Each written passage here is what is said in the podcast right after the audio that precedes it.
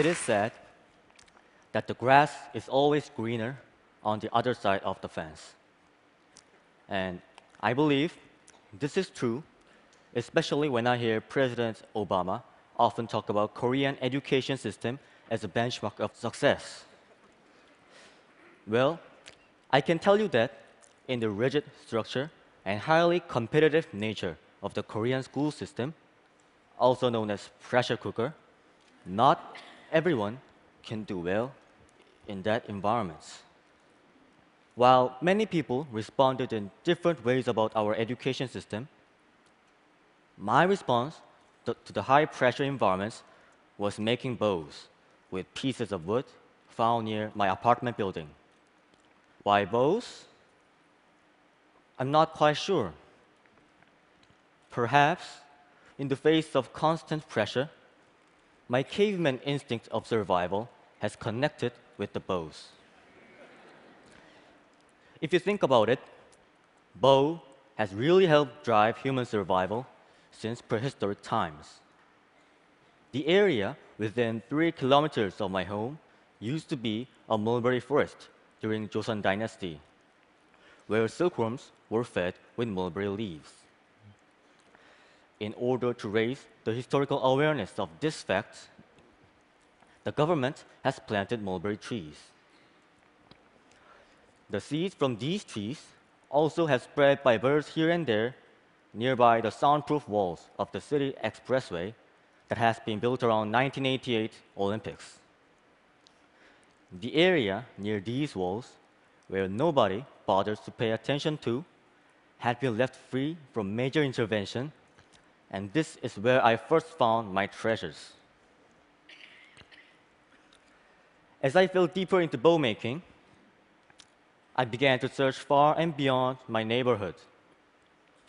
When I went on school field trips, family vacations, or simply on my way home from extracurricular classes, I wandered around wooded areas and gathered tree branches with a tool that I sneaked inside my school bag. And they would be something like saws, knives, sickles, and axes that I covered up with a, with a piece of towel. I would bring the branches home, riding buses and subways, barely holding them in my hands.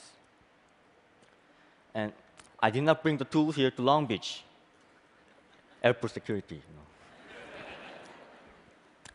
in the privacy of my room, covered in sawdust, I would saw, trim, and polish wood all night long until a bow took shape. One day, I was changing the shape of a bamboo piece and ended up setting the place on fire. Where? The rooftop of my apartment building, a place where 96 families call home. A customer from a department store across my building called 911, and I ran downstairs to tell my mom with half of my hair burnt. Uh, I want to take this opportunity to tell my mom in the audience today Mom, I was really sorry, and I'll be more careful with open fire from now on. my mother had to do a lot of explaining, telling people that her son did not commit a premeditated arson. I also researched extensively on bows around the world. In that process, I tried to combine the different bows from across the time and places to create the most effective bow. I also worked with many different types of woods, such as maple, yew, and mulberry, and did many shooting experiments in the wooded area near Urban Expressway that I mentioned before. The most effective bow for me would be like this. One, recurved tips can maximize the springiness when you draw and shoot the arrow. Two, belly with drawn inward for higher draw weights, which means more power. Three, sinew used in the outer layer of the limb for maximum tension storage. And four, horn used to store energy in compression. After fixing, breaking, redesigning, mending, bending, and amending, my ideal bow began to take shape. And when it was finally done, it looked like this. I was so proud of myself for inventing a perfect bow on my own. This is a picture of Korean traditional bows taken from a museum, and see how my bow resembles them. Thanks to my ancestors for robbing me my invention.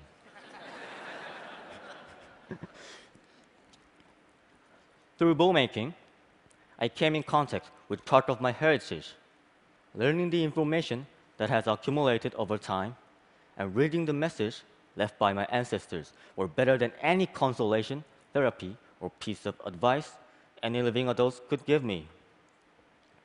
You see, I searched far and wide, but never bothered to look close and near. From this realization, I began to take interest in Korean history, which had never inspired me before. In the end, the grass is often greener on my side of the fence, although we don't realize it. Now, I'm going to show you how my bow works. And let's see how this one works. This is a bamboo bow with 45 pound draw weights.